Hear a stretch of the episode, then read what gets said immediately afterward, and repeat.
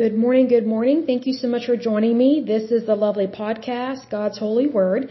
I am your lovely host, Leslie Sullivan, and this is episode 14. And I wanted to read some Bible verses about strength. Because I think sometimes we need to remember our strength comes from Christ, it comes from God, and He gives us the ability to have strength by believing in Him and having the Holy Spirit. So I wanted to read some Bible verses. I think these are really good. So the first one is from Isaiah chapter 41 verse 10.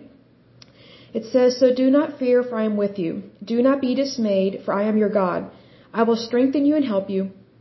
I will uphold you with my righteous right hand. Next one is Isaiah 40:31. But those who hope in the Lord will renew their strength. They will soar on wings like eagles. They will run and not grow weary. They will walk and not be faint. Next one is Philippians 4:13. I can do all this through him who gives me strength. Deuteronomy 31:6. Be strong and courageous. Do not be afraid or terrified because of them, for the Lord your God goes with you. He will never leave you nor forsake you. Exodus 15:2. The Lord is my strength and my defense. He has become my salvation. He is my God, and I will praise him, my Father's God, and I will exalt him. 1 Chronicles 16:11 Look to the Lord and his strength, seek his face always. Joshua 1:9 Have I not commanded you, be strong and courageous? Do not be afraid, do not be discouraged, for the Lord your God will be with you wherever you go. 2 Timothy 1:7 For the Spirit God gave us does not make us timid, but gives us power, love, and self-discipline. Matthew 11:28 Come to me all you who are weary and burdened, and I will give you rest. Habakkuk 3:19 The sovereign Lord is my strength. He makes my feet like the feet of a deer. He enables me to tread on the heights. 1 Peter 4:11 If anyone speaks, they should do so as one who speaks the very words of God. If anyone serves, they should do so with the strength God provides, so that in all things God may be praised through Jesus Christ. To him be the glory and the power forever and ever. Amen. Psalm 118:14 The Lord is my strength and my defense. He has become my salvation. Psalm 28:7 and 8 The Lord is my strength and my shield. My heart trusts in him and he helps me. My heart leaps for joy, and with my song I praise him. The Lord is the strength of his people, a fortress of salvation for his anointed one. 1 Corinthians 16:13 Be on your guard, stand firm in the faith, be courageous, be strong. Daniel 10:19 Do not be afraid, you who are highly esteemed, he said. Peace, be strong now, be strong. When you spoke to me, I was strengthened and said, Speak, my Lord, since you have given me strength. Psalm 46, 1 through 6, or sorry, 1 through 3. God is our refuge and strength, an ever-present help in trouble. Therefore, we will not fear. Though the earth give way and the mountains fall into the heart of the sea, though its waters roar and foam and the mountains quake with their surging. Proverbs 18:10 The name of the Lord is a fortified tower. The righteous run to it and are safe. Nehemiah 8:10 Nehemiah said, Go and enjoy choice food and sweet drinks, and send some to those who have nothing prepared. This day is holy to our Lord. Do not grieve, for the joy of the Lord is your strength. Psalm 32, 7 through 8. You are my hiding place. You will protect me from trouble and surround me with songs of deliverance. I will instruct you and teach you in the way you should go. I will counsel you with my loving eye on you. Deuteronomy 31:8 The Lord himself goes before you and will be with you. He will never leave you nor forsake you. Do not be afraid. Do not be discouraged. Isaiah 30:15 This is what the sovereign Lord, the Holy One of Israel says. In repentance and rest is your salvation, in quietness and trust is your strength, but you would have none of it. Philippians 4:6 do not be anxious about anything, but in every situation, by prayer and petition, with thanksgiving, present your requests to God. John 14:27 Peace I leave with you, my peace I give you. I do not give to you as the world gives. Do not let your hearts be troubled and do not be afraid. Psalm 27 verse 1 through 3. The Lord is my light and my salvation. Whom shall I fear? The Lord is the stronghold of my life. Of whom shall I be afraid? When the wicked advance against me to devour me, it is my enemies and my foes who will stumble and fall. Though an army besiege me, my heart will not fear. Though war break out against me, even then I will be confident.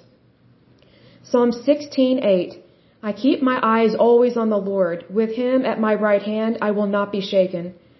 2 Corinthians 12:9 But he said to me, My grace is sufficient for you, for my power is made perfect in weakness. Therefore I will boast all the more gladly about my weaknesses, so that Christ's power may rest on me. Philippians 4:13 I can do all this through him who gives me strength. Ephesians 6:10 Finally, be strong in the Lord and in his mighty power. 1 Corinthians 10:13 No temptation has ever has overtaken you that is sorry, let me repeat this. No temptation has overtaken you except what is common to mankind, and God is faithful. He will not let you be tempted beyond what you can bear. But when you are tempted, He will also provide a way out so that you can endure it. Deuteronomy 23 and 4. He shall say, Hear Israel, today you are going into battle against your enemies. Do not be faint-hearted or, or afraid. Do not panic or be terrified by them. For the Lord your God is the one who goes with you to fight for you against your enemies to give you victory. Isaiah 40:29 He gives strength to the weary and increases the power of the weak. Isaiah 12:2 Surely God is my salvation. I will trust and not be afraid. The Lord, the Lord himself is my strength and my defense. He has become my salvation. Psalm 73:26 My flesh and my heart may fail, but God is the strength of my heart and my portion forever. Psalm 31:24 Be strong and take heart, all you who hope in the Lord. Psalm 29:11 the Lord gives strength to his people. The Lord blesses his people with peace. 2 Thessalonians 3 3. But the Lord is faithful, and he will strengthen you and protect you from the evil one. Psalm 118:14. The Lord is my strength and my defense. He has become my salvation. 2 Corinthians 12:10. That is why for Christ's sake I delight in weaknesses, in insults and hardships, in persecutions and difficulties, for when I am weak, then I am strong. Psalm 18:32 It is God who arms me with strength and keeps my way secure. Ephesians 3:14 and 15 For this reason I kneel before the Father, whom from every family in heaven and on earth derives its name. How to think about what that word is. John 14:27 We've heard this one. I've heard this one before. Psalm 138:3 When I called you answered me you greatly emboldened me 2 Corinthians 4:16 and 17 Therefore we do not lose heart though outwardly we are wasting away yet inwardly we are being renewed day by day. Let our light and momentary troubles oh sorry for our light and momentary troubles are are achieving for us this doesn't make sense. 2 Corinthians let's see. Therefore we do not lose heart, though outwardly we are wasting away, yet inwardly we are being renewed day by day. For our light and momentary troubles are achieving for us an eternal glory that far outweighs them all. I'm going to double check that. Hold on just a second. Let me look up 2 Corinthians in another in another translation because when something doesn't sound completely right, I want to know why. So that is Second Corinthians chapter 4. Let me look this up real quick because I don't want to tell you wrong. Sometimes you have to be careful what you read online and just make sure it is the correct translation. So it's going to be chapter 4 verses 16 and 17. Okay. Okay, this sounds better. I like this translation better. This is the King James translation. So it says, For which cause we faint not. But though our outward man perish, yet the inward man is renewed day by day.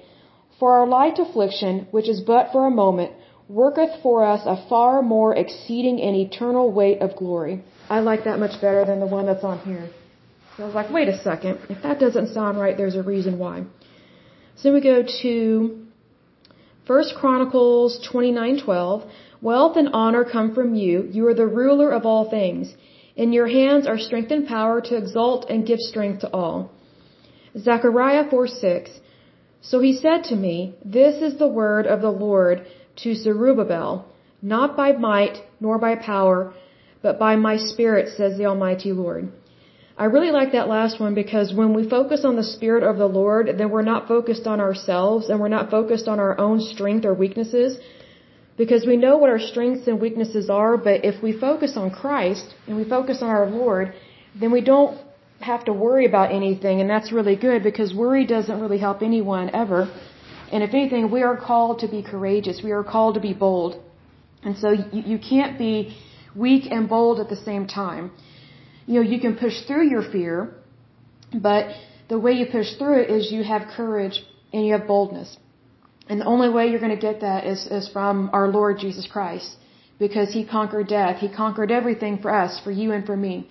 So live in the goodness of God and you will go to new heights and to wonderful places that you've never seen or dreamed of. And so until next time, I pray that you're happy, healthy, and whole and that you have a wonderful day and a wonderful week. Thank you so much. Bye bye.